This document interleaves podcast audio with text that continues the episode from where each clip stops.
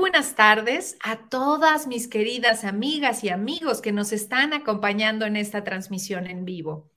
Este es nuestro capítulo número 13 del podcast Reinventarte. En esta ocasión vamos a hablar del duelo y del perdón como base de la reinvención personal. Yo soy Noemí Sosaya, CEO de Delivering Happiness México y de 360 Extraordinary Women. Y mi propósito de vida es ayudar tanto a las empresas como a las personas a reinventar su experiencia en el trabajo al alinearlo con sus pasiones, propósito y valores. Bienvenido a este nuestro capítulo número 13 en el cual tengo la fortuna de contar con la presencia de mi querida María Emma Martínez, que aquí nos acompaña. Mi querida María Emma, bienvenida a este podcast. Gracias, gracias, Noemí. Yo feliz de estar aquí contigo y con tu audiencia. Muchísimas gracias por esta invitación. Hombre, yo súper feliz y sobre todo el tema tan importante que vamos a tratar el día de hoy. No sabes la ilusión que me hace de hablar sobre el duelo y el perdón, porque el objetivo de este podcast es dar ideas innovadoras o, ideas para que las personas se reinventen tanto a nivel personal como a nivel profesional. Y el duelo y el perdón muchas veces pensamos que, que, somos tan fuertes y que no lo necesitamos y que ¿sabes? O sea, que lo dejamos del lado y nos enfocamos a trabajar en lo urgente y no en lo importante. Y más ahora que se vienen las fiestas, pues aprovechar realmente, ¿no? El significado de estar en familia, el, perdonar las, las, cosas que sintamos eh, negativas contra alguien de nuestra familia, el poder superar todas estas pérdidas que hemos tenido a lo largo del año o desde que inició la pandemia. Así que déjame presentarte. Y pues bueno, eh, nuestra querida invitada, María Emma Martínez, es psicóloga, mentora de perdón y duelos, escritora y speaker internacional. Y pues bueno, nosotras nos conocimos a través de Happinar y eh, pues bueno, la primera pregunta que siempre hacemos aquí de cajón es, tú María Emma, ¿cómo te reinventaste a nivel personal desde que empezó la pandemia? Bueno, Noemi, fíjate que realmente yo pienso que no, no hubo una reinvención a nivel personal para mí, porque yo vengo trabajando eh, con el comportamiento del ser humano y con el perdón y con el duelo hace 20 años. Entonces, realmente, eh, simplemente fue un proceso de aceptación y de adaptación a una forma diferente de hacer las cosas, pero, pero seguía siendo exactamente lo mismo, ¿cierto?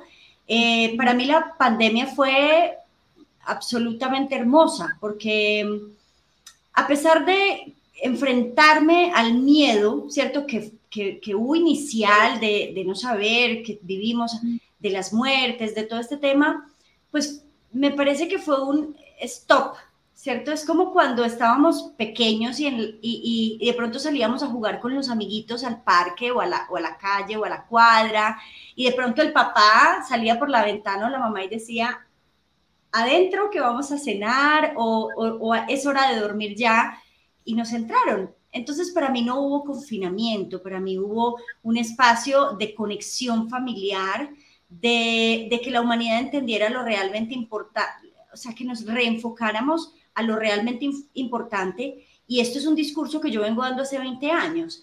Yo creo que la pandemia, por el contrario, nos ayudó a los que trabajamos en el comportamiento del ser humano, los psicólogos, los mentores, los coaches, nos ayudó un poquito a que la gente entendiera la importancia de lo que nosotros venimos hablando hace mucho tiempo. Entonces yo, yo pienso que no hubo reinvención para mí.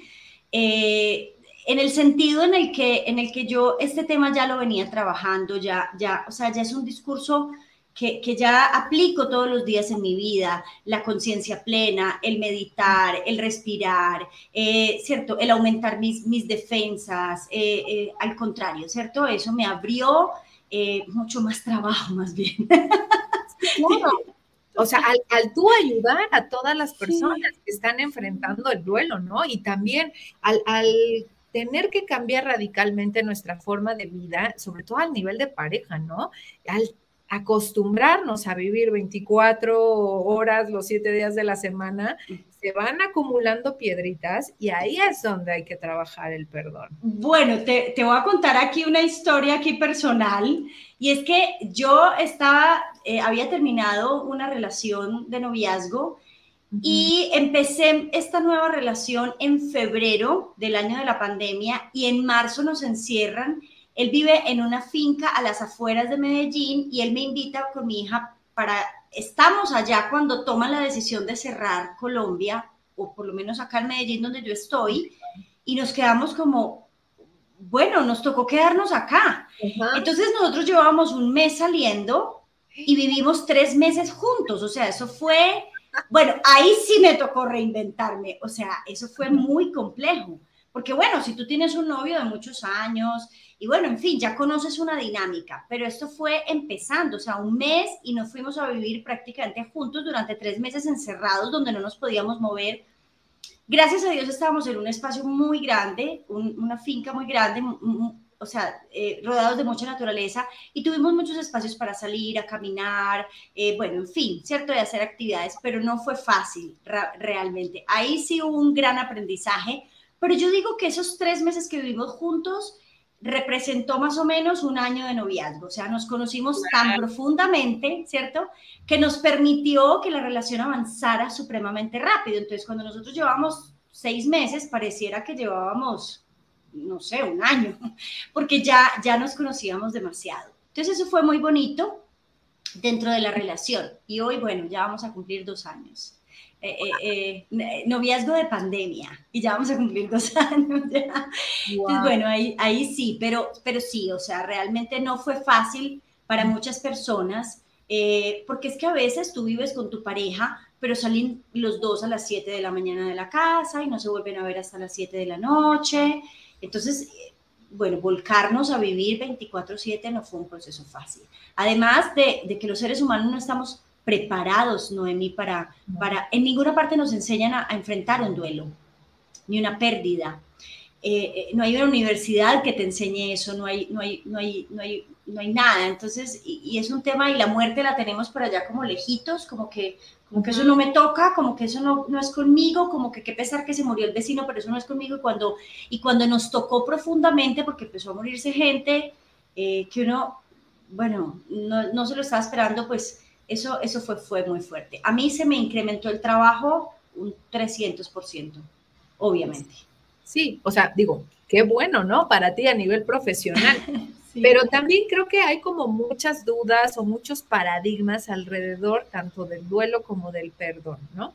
Entonces, ¿qué, ¿qué, opinas si comenzamos por el principio? ¿Qué, ¿Qué es el perdón? ¿De qué se trata el perdón? ¿Qué es perdonar?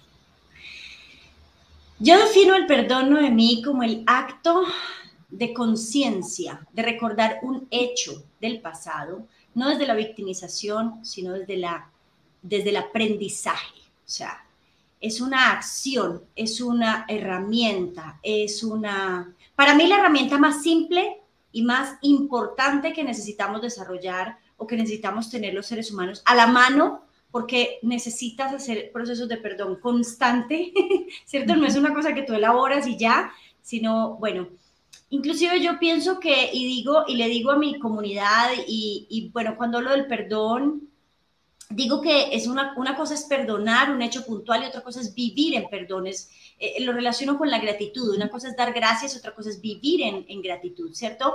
Entonces, eh, digamos que Perdonar es un acto, es una acción, ¿cierto? Que yo puedo aprender a hacer porque no nos enseñan a perdonar. Eh, es una acción que nos permite soltar las situaciones eh, del pasado, pero no solamente soltarlas, sino, y aquí viene lo más importante del proceso del perdón, sino aprender de ellas, ¿no? Porque lección que no se aprende se repite. Entonces, si tú no aprendes la lección, posiblemente, o lo más probable, o estoy casi segura que se te va a volver a repetir, tal vez de una manera diferente, pero el fondo de la lección vuelve a, vuelve a, vuelve a repetirse. Además, el perdón te permite conciliarte con la realidad que funciona de una manera diferente a como tú la tienes, a tus expectativas de vida. Entonces, para mí es la herramienta más maravillosa que podemos desarrollar, tener los seres humanos.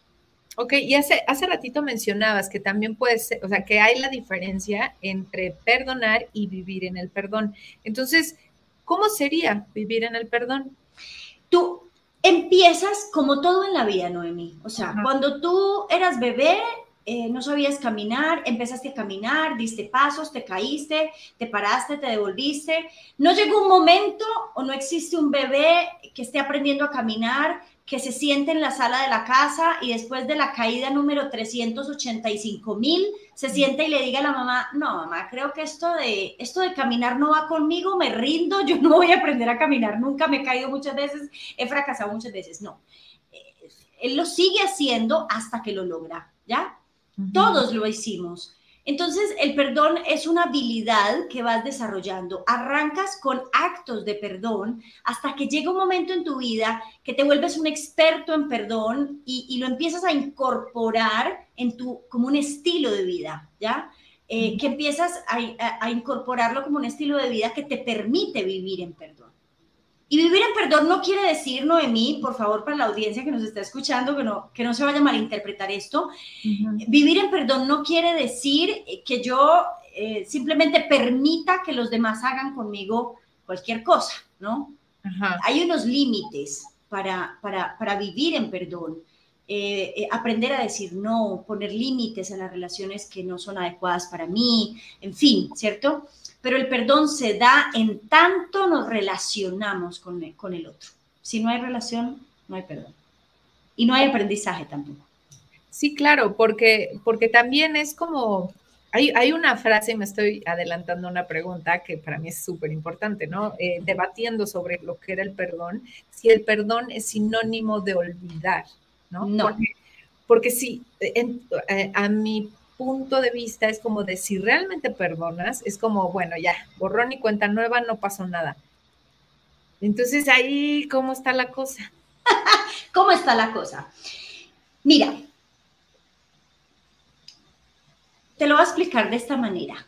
Perdón nunca será olvidar, por tres razones. La primera, Biológicamente nosotros no estamos diseñados para olvidar situaciones que están acompañadas o que están cargadas de una emoción. Las neuronas, cuando tú generas una acción en tu vida, las neuronas se tocan. ¿Listo? Cuando tú te aprendes a cepillar los dientes por primera vez, las neuronas se tocan. Las neuronas hacen esto y se crea un surco neuronal por dos vías. Uno, porque está cargado de una emoción y eso hace que las neuronas hagan esto y tú generes aprendizaje, o dos, por repetición, ¿sí? Tú no le pones emoción a la lavada de dientes, pero sí la repites. Sí. La repites y la repites. Entonces, para unas acciones es repetición y para otras acciones es emoción. Yo no necesito que me violen muchas veces para generar la acción, para saber que es una violación. Ahí hay una emoción fuerte. Entonces, Biológicamente no estamos diseñados, nuestro cerebro no está diseñado para olvidar situaciones que están acompañadas de una emoción. Por eso perdonar no es olvidar, primera razón. Segunda razón, porque si tú olvidas, pues ya no tendrías que hacer un proceso de perdón. Sería absurdo. O sea, si a mí se me olvida que me violaron, si a mí se me olvida que mi, mi esposo me puso, eh, o sea, eh, iba a ser, decir una expresión demasiado colombiana, discúlpenme. Si a mí eh, se me fue, se me fue, me fue infiel mi pareja, ¿cierto? Eh, pues entonces ya no hay emoción negativa, luego si no hay emoción negativa, pues no tendría que perdonar. O sea, no tiene ningún sentido el perdón si tú olvidas. No hay sentido. Y tercero, porque si tú olvidas, no generas aprendizaje. Y si no generas aprendizaje, la lección se repite. Entonces, nunca el perdón es olvidar. No es olvidar. Y entonces, por ejemplo, si ya, ahora sí que eh, aquí en México tenemos una frase muy popular que es, pues si ya saben cómo soy, ¿para qué me invitan? ¿No? si ya sabes cómo es una persona, por ejemplo, el marido que es infiel, si ya sabes cómo es, no va a cambiar. Entonces, le puedes perdonar una, pero sabes que eh, lo más seguro es que lo vuelva a repetir. Entonces, ahí, híjole, es que de verdad esto del perdón está bien complicado. O sea, o, sí, sí, ya sabemos cómo es la persona, ok, no lo olvido, pero pues formas parte de mi vida, ¿no? O sea, eres de mi familia nuclear. Entonces, ahí cómo trabajar el perdón cuando ya sabemos cómo es la persona que tenemos al lado. O sea... Me, encanta esa pregunta, Noemí, me encanta. Ojo, perdón y reconciliación son dos cosas completamente diferentes. Ok, ajá. Ojo con lo que voy a decir para elaborar un proceso de perdón no necesariamente me tengo que reconciliar, pero para reconciliarme sí necesito elaborar un proceso de perdón. No puede haber reconciliación sin perdón, porque si yo me reconcilio pero no perdono, esta relación va a estar marcada por una emoción negativa. Sí. ¿Es correcto? Sí, Pero yo puedo elaborar un proceso de perdón y decir y decidir, y ahí está el límite del perdón, los límites que tengo que aprender como ser humano, y decidir, oye, te perdono porque es un regalo para mí. Es que es, empecemos porque el perdón nunca, jamás en la vida es un regalo para el otro. Nunca. Entonces, yo perdono, pero no te quiero cerca de mí. Gracias muy chévere tú, en el nombre del Padre, del Hijo, del Espíritu Santo, amén. Que Dios te bendiga, sigue tu camino, que yo sigo el mío. Por lo que está, si es que estoy metida en una relación con una persona que tiene esa condición. Si yo te estoy metida en una relación con un hombre que es infiel y que no se da cuenta o no lo quiere aceptar o es supremamente machista o su cultura es esa, tengo dos opciones. Uno, o lo acepto, ¿sí? Y me quedo ahí y elijo o sufrir esa relación o perdonar y esperar a que vuelvas a hacerlo para volver a perdonar. Eso es una lección de vida. O me alejo. Pero es que es mi esposo de 20 años. Ajá, de toda la vida, mis hijos, ¿qué van a decir la sociedad? ¿Y qué van a decir tus hijos y qué le estás enseñando a tus hijos y qué le estás enseñando a la soledad, a la sociedad si tú te quedas en una relación donde sufres maltrato? ¿Por qué no observas el otro aprendizaje que estás generándole a tus hijos. Como le decía yo una vez a una paciente que tuve con, con esta misma situación, y tú le has preguntado, entonces el día que tu hija llegue eh, a, tu casa eh, eh, casada o con una pareja y llegue aporreada, con un ojo morado, con la boca reventada, porque pilló al, a la pareja siendo infiel y le hizo un reclamo y el otro le pegó, ¿y tú qué le vas a decir? que no lo haga si, lo está aprendiendo de ti. O sea, no. O sea, ahí es donde está la congruencia y la coherencia. Ahora, primero estoy yo. Ahora, ¿qué va a decir la sociedad? Que diga. Y, y, o sea, Noemí, es que eso es lo que pasa. Lo que pasa es que los seres humanos, por estar viviendo la vida que los demás están esperando que yo viva, dejamos de vivir la vida con nosotros. ¿Y dónde está tu autoestima y tu valoración y tu, y tu autoconcepto? ¿Y dónde está tu merecimiento? ¿Y dónde estás tú como ser humano? O sea, ¿eso es lo que tú mereces? Maltrato, infidelidad, abuso. No. Ahora, si esa es tu elección y permaneces en esa relación, como dicen en Estados Unidos, is your choice. Esa es tu elección. Eso es problema tuyo. Pero tú no te quejes. Claro, claro. No te quejes. No te quejes. Claro. Oye, por ejemplo, hace ratito que mencionabas la reconciliación, entonces, por ejemplo, perdonar es decir, ok, acepto lo que, eh, bueno, no acepto, sino estoy consciente de que me heriste, de que sí, de que me heriste eh, sentimentalmente o emocionalmente. Eh, no te portaste como yo creía merecerlo o creo merecerlo, entonces, ok, ya, ah, eh, te dejo ir eso, pero sí estoy al pendiente de que no me lo vuelvas a hacer, ¿no? Claro. A ver, discúlpame que dijiste una frase que es muy importante, Noemí. No me lo vuelvas a hacer. No, no lo vuelvas a hacer. No me sácate de la ecuación. El otro no me hace, el otro hace. Yo estoy o no de acuerdo con esas acciones del otro.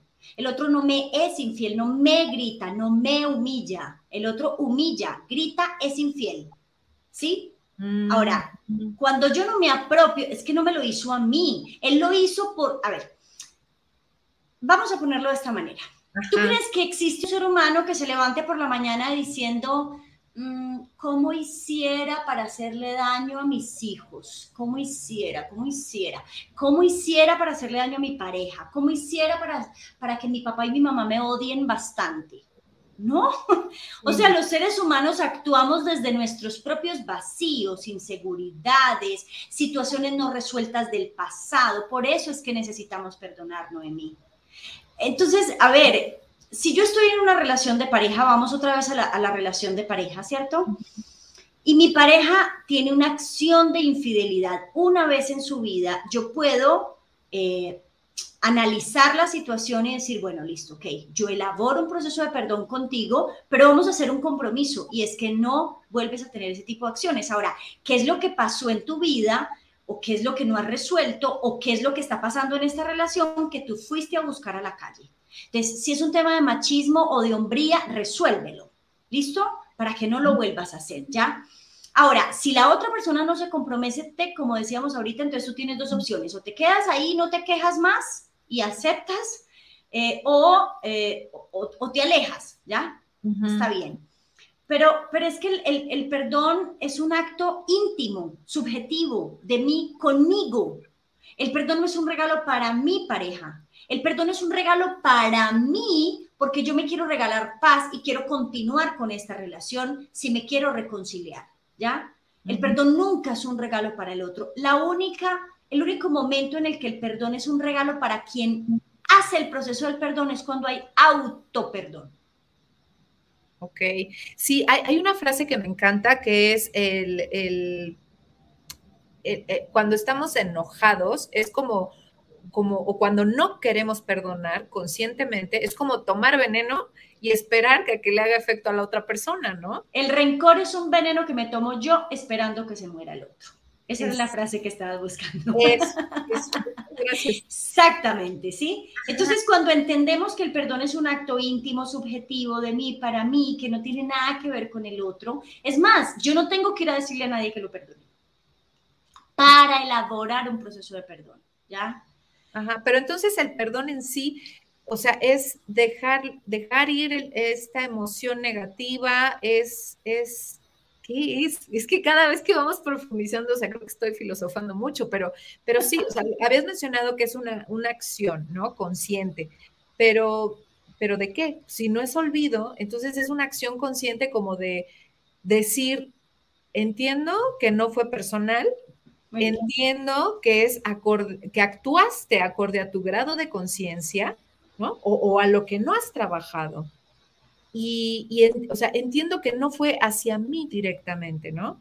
¿Eso puede ser? Eso puede ser. Ahora, te voy a explicar esto de otra manera. Tus expectativas de vida están acá. Sí. Tú esperas esto de esta relación, de una relación de pareja. Vamos a continuar con el, con el ejemplo de la relación de pareja porque es que el perdón se puede aplicar a cualquier situación en nuestra vida. Sí. Pero mis expectativas de vida con respecto a esta relación están aquí, pero la realidad está aquí. Sí, ajá. Entonces, ¿cómo lleno este espacio? hay dos caminos. Uno, o vives frustrado con la vida porque tus expectativas están aquí y tu realidad está aquí, ¿ya? Y vives frustrado y enojado con la vida, qué rabia, es que esto es lo peor, eh, y empiezas a, poner la responsabilidad de, de cerrar este, este espacio afuera de ti. Entonces, es que mi papá no me quiere como yo quiero, es que mi mamá me abandonó, es que mi pareja me fue infiel, es que, mi, es que, es que, es que, y pongo esa responsabilidad afuera. O la otra opción es, lleno este vacío perdonando, aceptando incondicionalmente que las expectativas de vida están aquí y la, relación, y la, y la realidad está aquí. Ahora bien, cuando tú entras a una relación de pareja, tú entras, ¿por qué? Entonces, identifica realmente qué es lo que realmente tú quieres de una, e, en esa relación de pareja. Ahora, esta persona tal vez no es la relación de pareja, sino esa persona. ¿Qué es lo que realmente quiero en una relación de eh, qué es lo que realmente quiero en esta relación? ¿Qué es lo que realmente me duele? Que él no actuó eh, de acuerdo a mis expectativas. Ahora, ¿cuál es mi expectativa? Vámonos más allá, pensemos en el, en el contexto general de lo que yo quiero realmente, porque yo no entro en una relación de pareja. Eh, bueno, como adolescentes porque está muy lindo o tiene los dientes muy bonitos. no, a estas alturas de la vida yo creo que todos los que nos están escuchando somos adultos, entramos a una relación de pareja porque quiero compañía o compartir o, trabajar en equipo o, proyectarme a futuro. Ahora, con esta persona no se dio, pues busca otra. o sea, ya, si esta persona no quiere ayudarte a de, pronto a, equiparar el, tema porque no está dispuesto a, y va a volver a cometer los mismos errores porque no está dispuesto a crecer en pareja, entonces suelta esa relación. Entonces, a ver, Noemí, lo que pasa es que cuando tú quieres un, eh, una eh, definición de lo que es del perdón, y yo creo que eso es tan complejo como definir qué es el amor como definir qué es la felicidad. Pero para yo poder saber que ya perdoné o, para poder aplicar eso en mi vida, tengo que definirlo yo, ¿ya? Ok. Es, es, subjetivo. Entonces, perdonar desde la teoría o desde lo que yo he estudiado, desde lo que yo he investigado, desde mi taller de aligera tu equipaje, que precisamente se llama así porque el perdón es, es la acción para soltar y aligerar el equipaje. Pero ojo, repito, con una componente muy importante. De ese equipaje que tienes que soltar, trae el aprendizaje. Quédate con el aprendizaje, ¿sí? Y suelta la basura. Suelta la basura, suelta lo que no, lo que no está, lo que, lo que te hace daño, ¿sí? Lo que estás soltando es la emoción negativa, que es lo que te produce el, el rencor. Ok. Wow, me encanta. Y entonces, la reconciliación es justamente no sé, o sea, está eh, la pareja, ¿no? Entonces, la, reconciliación sería el setear unas expectativas en común, ¿no? Exactamente. Setear unas expectativas en común o simplemente yo aceptar que la vida no funciona y que el otro no funciona como yo quiero que funcione. Mira, para hablar y, y, continuar con el tema de las relaciones de pareja, hay un libro que a mí me fascina que se llama Los cinco lenguajes del amor de Gary Chapman. Entonces, en este libro, este hombre dice que todos tenemos eh, un lenguaje del amor diferente. Él eh, relaciona cinco lenguajes del amor.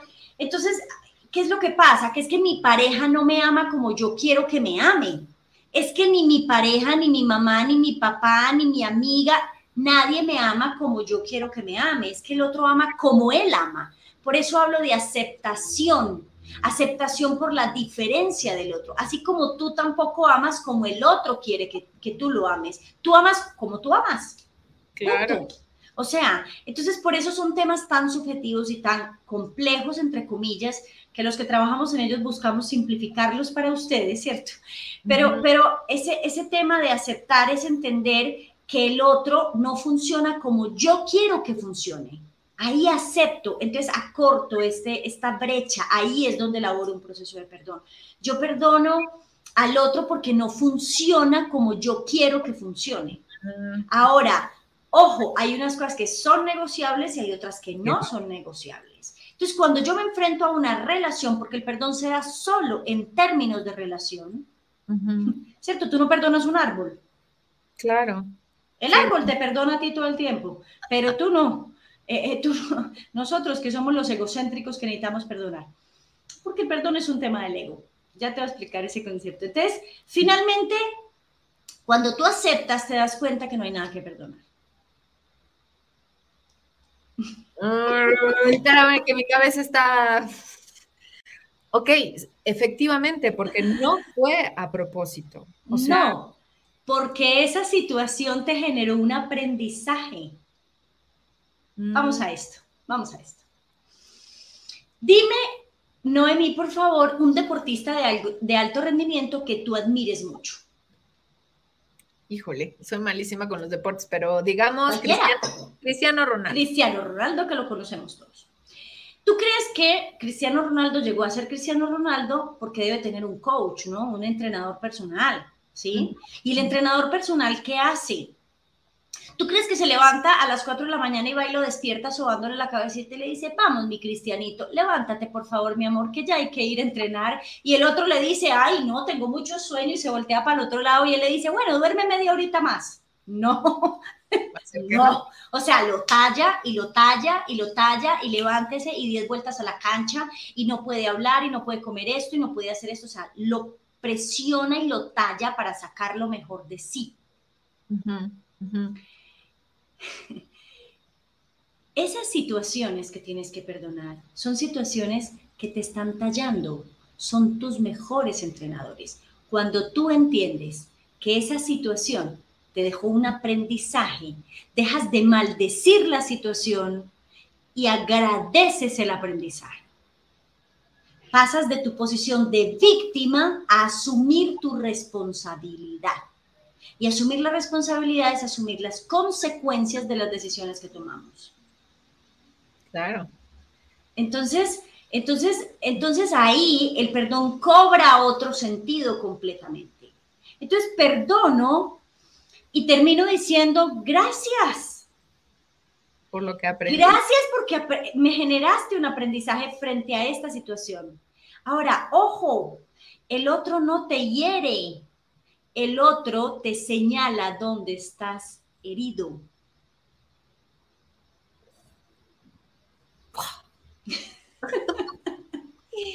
Totalmente. a ver, por ejemplo, cambiamos un poquito el ejemplo a que siempre hay rencillas entre padres e hijos, madres e hijas, ¿sabes? Entonces, imaginemos una pareja divorciada donde los hijos puede ser que se sientan abandonados por el padre. Entonces ahí, o sea, el aprendizaje puede ser que eh, al, no sé, eh, ay, no sé, ¿cuál puede ser el aprendizaje? Noemí. Ajá. Los sentimientos son construcciones culturales. Cuando yo aprendo a resignificar el concepto de esa construcción cultural de una manera más positiva. ¿Qué significa que mi papá me abandonó? Entonces yo puedo decir, yo me puedo parar y decir, no, es que pobrecita yo, es que mi papá me abandonó y por eso yo soy drogadicta y por eso yo soy esto y por eso yo soy lo otro. ¿Listo? Esa es una opción de vida. ¿Y eso a dónde te lleva? A rencor, automaltrato, a baja autoestima, a bajo merecimiento, a pensar que los hombres, que tú no mereces el amor de nadie, ¿cierto? O yo me puedo parar y decir, mi papá tomó elecciones con su vida, no estuvo a mi lado, pero yo aprendí a vivir sin papá. Y eso me hizo muy fuerte. Wow. Sí, el resignificar. Eso es una lección, Noemí, así de sencillo. Mira, cuando yo tenía cuatro años, matan a mi papá. Cuando tengo ocho años, se muere mi mamá de cáncer. Mi mamá se alcanzó a casar. Cuando tengo 15 años soy abusada entre mis 12 y mis 15 años por mi padrastro. Cuando tengo 15 años matan a mi padrastro. Luego tengo un novio que se muere de leucemia. Luego se suicida una sobrina y a los cuatro meses se suicida mi hijo Daniel que tenía 17 años. Yo he vivido seis duelos y crecí sin papá y sin mamá. Y aquí estoy. Entonces ustedes podrían decir, ah, no, pero es que usted es psicóloga, pero es que usted puede, es que usted, ¿y usted cree que yo nací siendo psicóloga? Sí, no. o nací con este aprendizaje que hoy tengo. Esto que les estoy diciendo es el producto de los aprendizajes que yo he tenido en mi propia existencia, en mi propia vida. Por eso lo, cuento en mi primer libro, Tocada por el odio, abrazada por el perdón, porque yo odié mucho, odié la vida, odié a Dios, eh, odié, odié a mi papá, odié a mi mamá, odié a los que mataron a mi papá, odié, o sea, odié el mundo, me odié a mí misma. Y ahí lo único que hice fue hacerme daño y hacerle daño a las personas que más amaba. Entonces, cuando el perdón llega a mi vida hace 20 años, yo tengo 44, hace 20 años que llega el perdón, encuentro una luz al fondo del túnel negro en el que yo estaba metida, frustrada porque la vida no funcionaba como yo quería que funcionara, porque mis amigas tienen papá y mamá y yo no, porque, eh, eh, porque fui abusada, porque nunca hablé de eso hasta que tenía 20 años, eh, pero, pero, pero entonces no me sentía merecedora, pero entonces tenía una, tuve una adolescencia supremamente compleja, pero entonces odiaba a los hombres, pero, pero los usaba, o sea, cuando yo suelto, cuando yo me doy cuenta, cuando yo resignifico, cuando yo me doy cuenta que contarme la historia de mi vida desde otra perspectiva me daba más poder y más empoderamiento, fui feliz, a pesar de. Por supuesto. Y, no, bueno, y sobre todo el, cómo también reconfiguraste a que en vez de dañar por desquitarte por todo lo que te hicieron, al contrario, lo estás convirtiendo en bondad, lo estás convirtiendo en ayuda a los demás. No, pues wow, o sea, de verdad, muchas felicidades por ese trabajazo. Claro, claro, Noemí. Entonces, por eso es que cuando la gente me dice es que hay, es que hay cosas que son imperdonables, y yo digo, lo único imperdonable que existe en la vida es no perdonar. Sí. A ver, Noemí, si tú, vamos a poner un ejemplo acá, fuerte. Resulta que tú y yo somos amigas de toda la vida y resulta que tú un día, llego a mi casa un día y te encuentro acostada en mi cama con, mi pareja. Fuerte, fuerte esa vivencia, dura, difícil. ¿Yo puedo coger mi rabia y mi odio y entregártela a ti o a mi pareja para hacerles daño? Sí, totalmente. O sea, ¿Cómo? Pues no sé. ¿Cómo, cojo, ¿Cómo cojo mi rabia? ¿Cómo cojo mi odio? ¿Cómo cojo mi odio para hacerte daño a ti con el cómo? Bueno, para empezar, un par de cachetadas. eso es una, sí, claro, eso es una acción de un momento. Ajá. ¿Y qué más hago? No, bueno, también depende, ¿no? O sea, no sé, si somos compañeras de trabajo, este, en todo el círculo de amigos, el quemón social, ¿sabes? O sea, digo... Sí, claro, listo. Entonces llega un momento en que tú te cansas y te vas y, te, y renuncias al trabajo y te pasas de ciudad porque no me aguantas con el bullying y con todo el cuento y listo, ajá, ¿qué más te puedo hacer? No, pues ya, y yo sigo con este odio. Y tú te pasaste de ciudad y, de pronto vives con esa persona y eres feliz y no te importa y yo sigo aquí con este odio. Y yo desarrollo un cáncer o, una gastritis o un dolor de cabeza y dejo de vivir la vida por centrarme en el odio. Eh, eh, el perdón es un regalo para mí porque yo no puedo coger mi odio y más que un par de acciones que llega un momento en que me voy a cansar de hacerlas, eh, no puedo hacerle daño al otro con mis sentimientos. ¿ya? O sea, ahora te voy a decir una cosa, Noemí. Las personas que guardan odio en su corazón y que se vuelven vengativas, ¿cómo viven? No, pues súper mal, amargados, viendo todo negativo, o sea, todo les sale mal. Exactamente. Si te pones a pensar las grandes guerras del mundo, estoy hablando de los nazis, estoy hablando de Hitler, estoy hablando, que tenía como líder unas grandes competencias que pudo haber utilizado de una manera diferente. No estoy diciendo mejor ni peor, diferente, Un Pablo Escobar en Colombia, ¿cierto? unos líderes tan grandes que tuvieron, que tuvieron grandes competencias como líderes, que movieron masas y que las utilizaron desde la venganza, porque las expectativas de vida estaban aquí, y la realidad era esta, ¿sí? Entonces, eh, ¿qué crearon? Caos. ¿Qué crearon? Guerras. ¿Ya? ¿Sí? Ahora, tú no puedes pretender ser feliz odiando. Explícame cómo haces eso. Sí, no, no, no hay manera. no, no. Sí, no. Entonces el perdón es un, es un buen negocio, ¿no?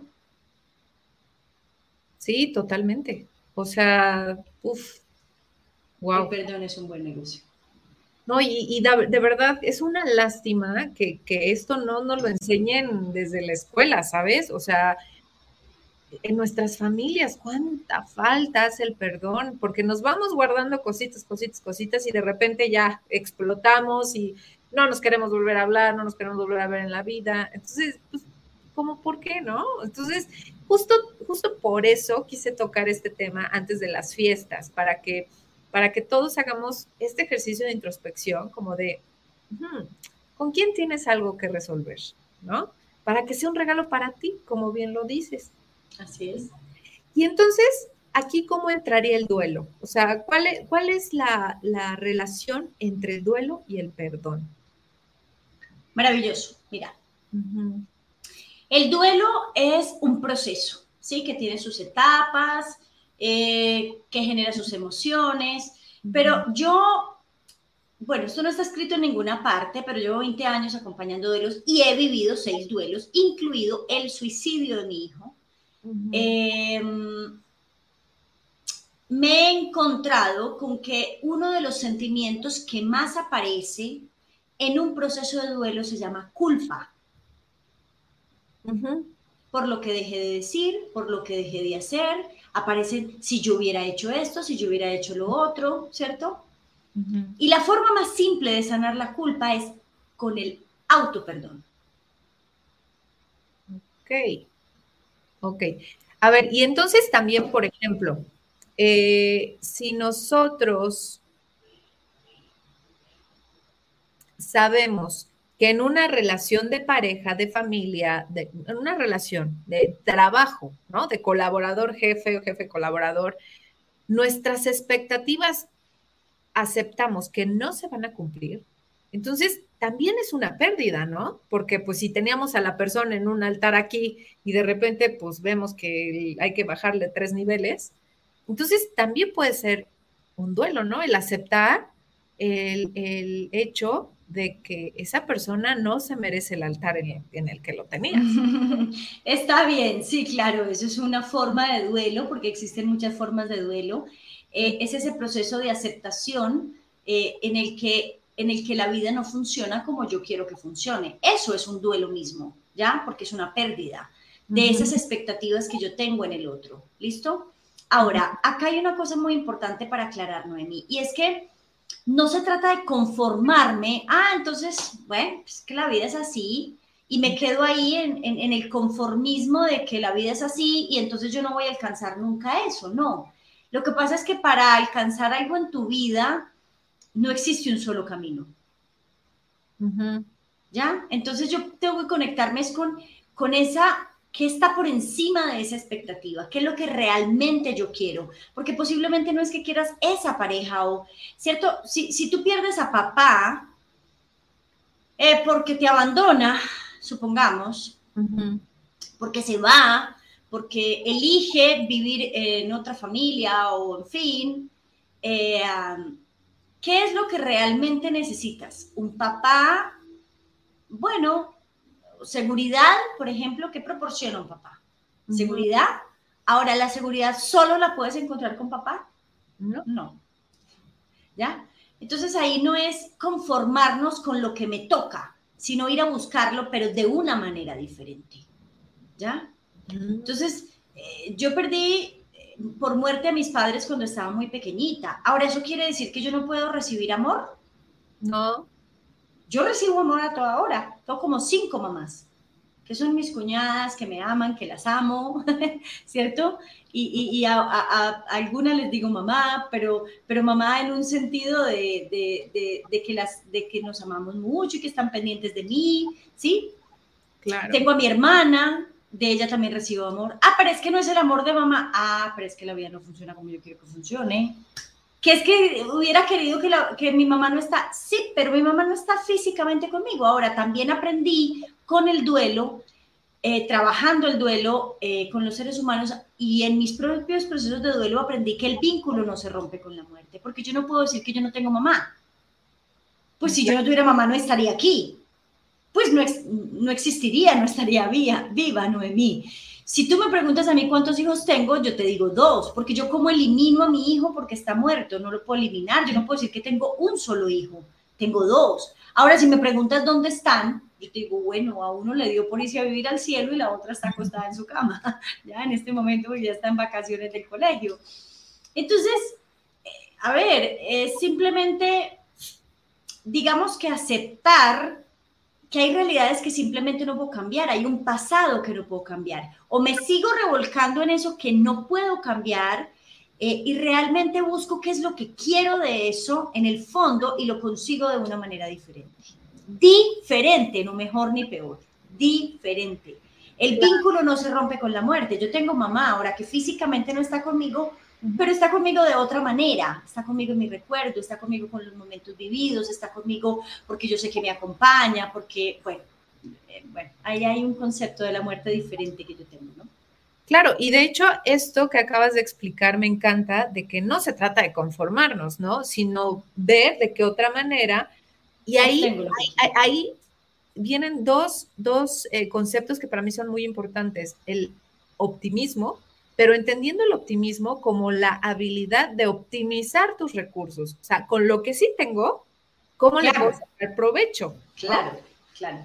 Y también la felicidad porque muchas veces pensamos que la felicidad es conseguir algo que no tenía, cuando realmente la felicidad es tomar conciencia y agradecer lo que sí tengo.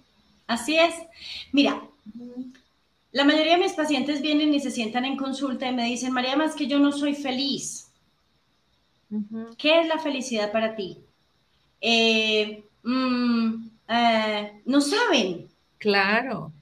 Tú no puedes obtener algo que no sabes qué es. Entonces, lo primero que hay que hacer es definir tu concepto de felicidad, que es tan subjetivo como el de éxito, como el de amor, como el de whatever, ¿listo? Entonces, cuando tú defines, cuando mis pacientes definen la felicidad, se dan cuenta que ya son felices y no se habían dado cuenta. ¿Ya? Porque es que muchas veces pensamos que la felicidad es una meta donde llegar, ¿ya? Y tú dijiste la palabra optimismo. Mira, mi segundo libro, que se llama Decide tu destino, sufre menos, disfruta más, es un libro sobre la esperanza y la ilusión. Y te voy a explicar por qué, Noemí, porque cuando tú perdonas, cuando tú vives en perdón, ¿cierto? Te vuelves una persona resiliente. ¿Qué es la resiliencia? La capacidad de observar y de generar y de aprender con H intermedia, o sea, apropiarme de los aprendizajes que la vida me va poniendo o que las circunstancias de la vida me van poniendo día a día y extraer de ahí esos aprendizajes, ¿sí? Ahora, hace mucho tiempo me hicieron, bueno, cuando estaba relanzando mi primer libro me, me preguntaron, ¿usted por qué es una mujer resiliente? Porque la gente me define como una persona resiliente. Y yo dije, bueno, pues debe ser porque Dios me hizo muy resiliente, no sé, porque cuando yo conocí el concepto de resiliencia, yo ya era resiliente. Y en una meditación me di cuenta que yo era resiliente porque yo nunca había perdido ni la esperanza ni la ilusión Entonces, eh, por eso quise escribir sobre esperanza e ilusión más que sobre resiliencia. Ya hay mucho de resiliencia, hay unos libros maravillosos sobre resiliencia. Y yo pienso que cuando tú vives en perdón, te vuelves a conectar con el sentido de la vida, y eh, nunca pierdes la esperanza y la ilusión. Porque cuando un ser humano pierde la esperanza y la ilusión, aprende a vivir muerto, como hay tantos seres humanos viviendo muertos. Sí, nada más existiendo y ya. Sobreviviendo. Existen, más no viven. Exactamente, existen pero no viven. Entonces, ese no es el sentido. Para eso no estamos aquí. Estamos aquí para ser felices, estamos aquí para vivir, estamos aquí para aprender, estamos aquí para, para, o sea, para, para encontrar nuestro propósito. Estamos aquí para llorar, para reír, para vivir momentos difíciles, eh, otros más chéveres. Yo le digo a, la gente, ¿a ti no te parecería muy aburrida una vida resuelta? Una vida plana, una vida donde no pase nada. O sea, sería muy aburrido. Claro. la sal de la vida está en que todos los días hay una cosa diferente, ¿no? Una experiencia diferente, una situación diferente. Sí, nuestros retos, ¿no? De todos los días. Claro. Y entonces, ¿cómo? O sea, aquí son dos preguntas en una. ¿Cómo sabemos o cómo podemos percibir que necesitamos perdonar o que necesitamos hacer un proceso de duelo? porque muchas veces nos, queremos hacer los fuertes, ¿no? ¿no? Y no mostrar nuestra vulnerabilidad. Es como de, ay, no, o sea, no pasa nada. Pues sí, pues se murió mi primo, y, pero yo estoy bien, yo enterita como roble. Oye, no, o sea, y, o, perdonar, y, y, no solo a nuestra familia, a nuestros jefes, a nuestros compañeros, ¿no? A nosotros mismos, como tú dices. ¿Cómo Primera pregunta, ¿cómo podemos saber si necesitamos trabajar el perdón o el duelo? ¿Y qué pasa si no lo hacemos? Muy bien. El punto número uno, eh, Noemí, es que yo pienso que no hay, no, no hay nadie tiene que, ¿sí? O sea, hay muchas personas que no conocen el perdón y viven así y está bien y es válido. Está bien, o sea, no todo el mundo tiene que elaborar un proceso de perdón, tiene que elaborar un proceso de duelo. Pienso que cada cual vive como, como quiere vivir. Ahora, asume tus consecuencias, ¿ya? Ahora, ¿cómo sé que necesito hacer algo por esto cuando me siento incómodo? ¿Ya? Cuando hay una incomodidad, el cerebro y el cuerpo son absolutamente perfectos, ¿ya? Tengo pacientes que llegan aquí eh, porque, no sé, porque, porque no soy capaz de salir de mi casa y tengo 30 años y yo ya debería estar viviendo sola, por ejemplo, o sola. Y se dan cuenta que finalmente tienen que hacer un proceso de perdón con papá o con mamá, ¿cierto? Entonces, mira, cuando me siento incómoda por algo, generalmente no, no, no, no, no nos percatamos del fondo de las situaciones. Para eso estamos los psicólogos, ¿ya? Cuando te sientes incómodo con algo, buscas ayuda. Cuando te sientes incómodo con algo, buscas ayuda. Entonces, ¿cómo saber si necesito elaborar un proceso de perdón o de duelo? Cuando lo que estás sintiendo no te está permitiendo un buen vivir, ¿ya? Un buen estar. Cuando, cuando tienes más sentimientos eh, negativos que positivos en tu vida, cuando te quejas demasiado, cuando, cuando observas desde el negativo todo el tiempo, eh, o sea, cuando, cuando vives frustrado o enojado con la vida, con Dios, con papá, con mamá, ¿cierto? Cuando vives maldiciendo, cuando ahí necesitas revisarlo, ¿ya? Ok. Na, eh, Facundo Cabral decía, la felicidad no es un derecho, es un deber porque cuando somos infelices estamos haciendo infelices las personas que nos rodean. Ahora, hay muchas personas que, que no elaboran sus procesos de perdón y de duelo o no necesitan ayuda para. Si usted es capaz de resolverlo y usted está viviendo bien así, válido, está bien, no tiene que ir donde el psicólogo o hacer un taller o whatever para, para, para elaborarlo. Mira, los duelos son un proceso que de alguna manera la psique del ser humano lo elabora de una manera más o menos natural. Cuando hay que ponerle atención a un duelo? Cuando se bloquea el duelo, cuando es un duelo bloqueado, cuando yo han pasado un año y, sigo viviendo el duelo como si hubiera pasado ayer. Eh, cuando genera una adicción, por ejemplo, cuando no soy capaz de reincorporarme a la vida después de que pasa un tiempo después de la muerte. o sea, en ese tipo de momentos en los que yo no estoy siendo capaz de avanzar y de continuar, necesito elaborar un proceso de perdón, un proceso de duelo o ambos, ¿ya? Ahí me doy cuenta que, ¿cierto? Pero no necesariamente todo el mundo tiene que hacerlo, no en mí. Mm, yo, yo pienso que, a ver, pero ahí asumen las consecuencias de no hacerlo. Y la segunda pregunta que me hacías es esa, ¿sí? Entonces, ¿qué pasa cuando no resuelves? Vives infeliz. Es como, como el ejemplo que poníamos ahorita, ahorita. Entonces, si tú no te quieres separar de tu esposo, que te es infiel una y otra vez, o te golpea o te maltrata, y eliges seguir ahí, no te quejes Claro. la gente viene y me dice, María, es que no soy feliz. ¿Y cómo es tu relación con tu mamá? La odio, perdónala. No, entonces, no quieres ser feliz. Es como cuando vas donde el médico y el médico te dice, doctor, tengo un dolor de cabeza, tomes esta pastilla, no me la quiero tomar. Entonces, no se entonces aguantes el dolor de cabeza, entonces no, no se la tome, está bien, eso es, es su elección. Pero entonces no se queje. Claro. No se queje porque, porque su vida hoy es el resultado de, de sus mira, la, vida se construye pensamiento a pensamiento, sentimiento a sentimiento, acción tras acción.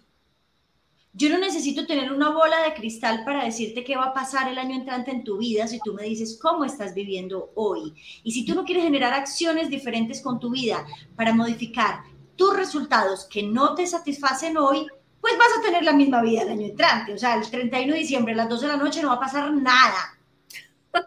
Pues sí, pues, resultados distintos y sigues actuando igual.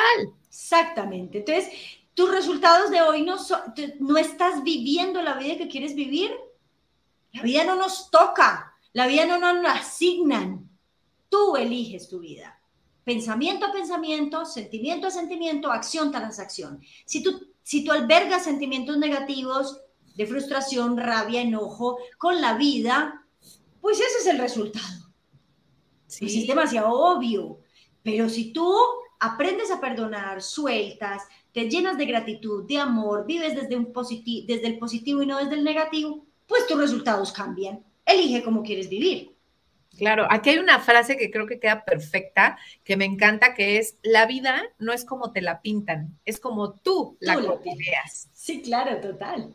es como tú la coloreas. Yo elijo qué hago. María Emma, pero es que a veces tengo situaciones muy difíciles. Claro, todos tenemos situaciones muy difíciles. ¿Y, qué es una situación difícil? Claro. ¿Quién se queda eternamente tirado, eternamente? El que quiere. Sí. Ya. Definitivo.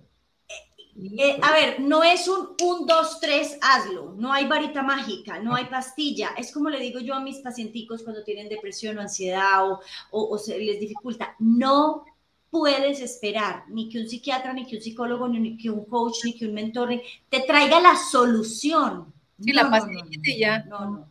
Sí, no, no. ¿Es un trabajo difícil? Ah, sí, claro. Claro.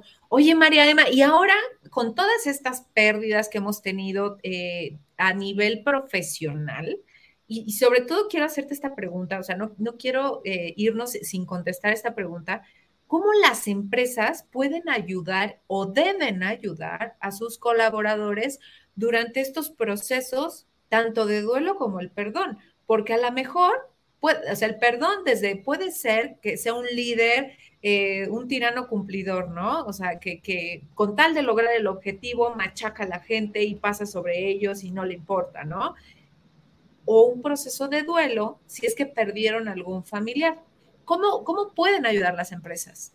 Mira, Noemí, una cosa es ofrecer disculpas y otra cosa es pedir perdón o elaborar un proceso de perdón. A mí me parece que el perdón no se pide, el perdón se da. El perdón es un acto subjetivo, íntimo y de mí para mí, entonces yo no tengo que ir a pedirle perdón a nadie, ni nadie tiene por qué venir a pedirme perdón, eso es eso es muy del ego. ¿Quién eres tú para que alguien venga a pedirte perdón? Es, eh, o sea, tú nunca te has equivocado. o sea, tus acciones nunca han dañado a otro ser humano. Que levante la mano el que esté libre de, pecado. ¿no? libre de pecado que la sí, sí. Entonces, entonces, a ver, em, ofrecemos disculpas en, en las cosas light de la vida, ¿no? Como, Mm, se te olvidó mandarme el informe, se te olvidó recogerme o, no me dijiste que tal cosa. Ahí ofrezco disculpas y aprendo para no, volverlo aquí, para no volverme a equivocar. El perdón es un acto mucho más profundo, más eh, íntimo, más, o sea, ahí hay una gran diferencia, ¿no? Porque yo no puedo ir por la vida pidiendo perdón. Ay, perdón, perdón, ay, perdón malinterpretamos desde ahí la profundidad que tiene el perdón en los seres humanos. Ofrece disculpas, te ofrezco disculpas por mi equivocación, te ofrezco disculpas por, ¿sí? En las organizaciones, desde la cultura organizacional, podemos generar eh, procesos que, que hagan consciente la importancia de ofrecer disculpas por, por, las equivocaciones de la cotidianidad del día a día, de lo simple, de lo light, entre comillas, ¿ya? Que no mande el correo, que no, bueno, en fin, whatever, ¿listo? Eh, y, a, y, a, nivel de procesos de duelo, eh, yo pienso que Mira, muchas empresas me han llamado y, eh, o, los mismos compañeros de la oficina me llaman y me dicen, mira, tenemos una colega, le queremos pagar el tratamiento, perdió a su esposa o perdió a su hija o perdió a su mamá, está muy mal y queremos buscar a alguien experto en, ¿cierto? Eh, yo pienso que las empresas no se pueden echar la responsabilidad de ayudarle a sus colaboradores a elaborar su proceso de, de duelo, pero sí pueden tener canales o pueden abrir la puerta para darles opciones a, las personas. Ahora, ¿qué puedes hacer dentro de una empresa? Dar una conferencia de sensibilización desde la importancia de perdonar y la importancia de elaborar un duelo, ¿ya? Ahí abres una puerta, pero dejas a la, digamos que a la, a la decisión de cada colaborador si quiere elaborar un proceso de duelo hay muchas formas de elaborar un proceso de duelo, hay muchos canales, hay muchas formas de hacerlo, hay muchas personas dedicadas a esto. Entonces la empresa simplemente yo creo que puede abrir la puerta para que, para que diga, mira, ven, eh, estoy elaborando un proceso de duelo, ¿cómo, ¿cómo te podemos ayudar como empresa? Y ya, o sea, yo pienso que desde ahí más, porque el objeto de una organización no va a ser que sus colaboradores perdonen y hagan sus duelos, pero sí puede ser un canal, o sea, sí puede ser, eh, sí puede que abran una puerta para que la persona elabore su proceso de duelo y eso le corresponde al área de eh, bienestar organizacional, ¿no? Sí, claro, sobre todo el saber cómo comportarnos, ¿no? Porque, porque, híjole, cuando tenemos que dar el pésame, por ejemplo, ¿no? Que alguien ha perdido algún familiar cercano.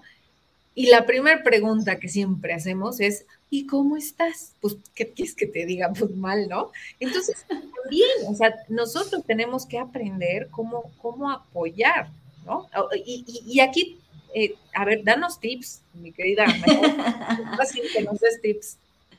Claro que sí, Noemi. Mira, mm, eh, yo trabajo mucho en mis redes sociales, sobre todo Instagram, eh, creando contenido de valor el canal de YouTube y eso, eh, para explicarle todas estas cosas a la gente, para educar a las personas en, en temas de duelo y en temas de perdón. Empezaste la frase diciendo, desde ahí cometemos el error, tengo que ir a dar el pésame, porque tienes si no lo sientes es mejor que no lo hagas, porque se siente. O sea, lo haces como una acción cultural obligada porque te enseñaron a que si una persona está... No, si tú no lo sientes, más bien no digas nada, porque uno en duelo, cuando acaba de perder a alguien, agradece que se acerquen solamente personas que realmente sientan y se eh, y generen acciones compasivas con nosotros. Y no la gente falsa que va al entierro a ver cómo está vestido todo el mundo y a criticar y se queda fuera. O con chistes, No lo haga, entonces no vaya, no pierda tiempo yendo. Es lo primero que quiero decir. O sea, si realmente lo está haciendo por un compromiso social, no lo haga. No tiene que hacerlo. ¿Sí? ¿Tú crees que yo me acuerdo de todas las personas que estuvieron en el entierro de mi hijo? No, pues no. O sea, tú estás en un dolor tan profundo que tú no, te, tú no recuerdas. Hay, hay baches. Hay personas que a veces me encuentro y me dicen, pues la última vez que nos vimos en el entierro, y tú, ¡Ah! vos estuviste allá. Pues claro, María, ay, qué pena, perdón, discúlpame. No, perdón. Pues uno acaso va pasando revista a ver quién va y quién no va. Checklist de, de los amigos, ¿no? Ahora, si es una persona demasiado cercana y lo sientes, simplemente acércate y dale un abrazo. La pregunta de cómo estás, como decías ahorita, es muy obvia. O sea, ¿cómo estás? No. ¿En qué te puedo ayudar? ¿Cómo te puedo ayudar en este momento? Mira, Noemi, a mí nunca se me va a olvidar un gesto que tuvo una, la hermana de una cuñada. O sea, me quieren mucho y somos una familia muy grande, muy, y ella al otro día, a los dos días de haber enterrado a Daniel, llegó a mi casa con un, con un mercado, ¿no? Me dijo, María Emma, yo espero que no te ofendas. Yo sé que tú tienes con qué mercar, pero es que yo no te veo en un almacén en este momento mercando. Entonces yo me puse a pensar, ¿qué no será capaz ella de hacer en este momento? Entonces yo fui y merqué. Yo, yo no sé qué tienes en tu casa y qué no tienes. Y yo sé que no estás, lo último que estás pensando es en si en tu nevera hay leche. Claro. Entonces, ¿cómo, cómo, cómo le ayudo a solucionar una cosa tan simple a ella como, como el mercado, pagarle los servicios o whatever? O sea, esas son acciones compasivas, ojo, no de lástima, sino de compasión, que son dos cosas muy distintas, que uno agradece tanto, a mí eso nunca se me va a olvidar.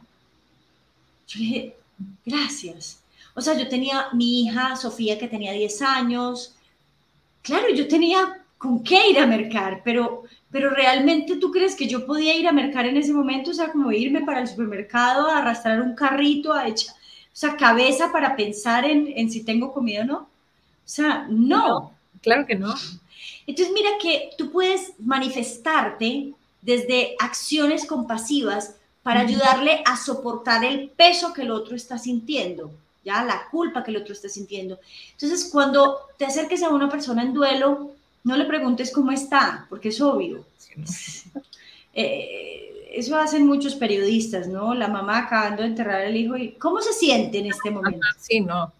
Eh, no, el futbolista acaba de ganar la Copa América o la Copa whatever y el, y el, y el, y el periodista le pregunta cómo se siente en este momento. No, pues súper triste. No, pues obvio que está feliz. Son preguntas demasiado absurdas. Entonces, mira, simplemente acércate a esa persona y dile, aquí estoy, dale un abrazo, dile, em, ¿en qué te puedo ayudar? Sí, estoy. ¿Qué necesitas de mí? ¿Qué necesitas de mí? ¿Qué necesitas de mí? Eso, eso es mucho más eh, compasivo y es, mucho mejor que ¿cómo estás? o cuéntame qué fue lo que pasó. Sí, ¿no? Uno lleva 300 veces la historia, ¿no? Entonces, esas son acciones que, piensa esta persona que, que, si yo estuviera en esa posición, ¿en qué no pensaría en hacer? Y hazlo por esa persona. Perfecto. No, bueno. Uy, no sabes cómo he disfrutado esta charla y, yo por mí me quedo tres horas más, pero este, no, bueno, muchísimas gracias María Emma por, por toda la luz que, nos diste respecto al tema, bueno, a estos dos temas tan relevantes en nuestras vidas, ¿no? Que es el duelo y el perdón. ¿Algo más que tú quieras agregar? Recordemos que lo imperdonable es no perdonar. Recordemos que, tú puedes tener el control de, de, tu vida aprendiendo a gestionar eh, lo que hay de tu piel hacia adentro, porque lo que hay de tu piel hacia afuera, creo que está clarísimo que no lo puedes controlar, pero sí lo que hay de tu piel hacia adentro. Y tu, tu día mañana será el resultado de tus pensamientos, tus emociones y tus acciones de hoy. La vida no te sucede, la vida está y tú puedes ir a conseguir todo lo que quieras en tu vida. Suelta y perdona. Suelta y perdona. Y recuerda sonreír. Exacto. Ay, muchísimas gracias, María Emma. Y sobre todo más, ¿no? En, estas épocas que ya vamos a empezar eh, eh, todas las festividades navideñas, cuando veamos a nuestras familias, ahora que ya sí vamos a poder, aunque sea poquito, poquito, este, pero sí, de verdad, verlos con gusto y no como de, ay, pues porque tengo que estar aquí, ¿no? O sea, perdonar, trabajar estos duelos, estas pérdidas, porque como bien lo decías, el, fin último del ser humano es ser feliz. Entonces, pues muchísimas gracias nuevamente, María Emma, y a todas las personas que nos acompañaron y que nos, o que nos van a ver en diferido. Recuerden, por favor, mandarme por redes sociales qué temas les gustaría que, tratáramos en este espacio. Este espacio es su espacio en el que quiero inspirarlos para reinventarse, porque tanto a nivel personal como a nivel profesional. Así que nos vemos en el próximo episodio. Muchísimas gracias. Un abrazo fuerte para todos. Gracias, Noemí. A ti.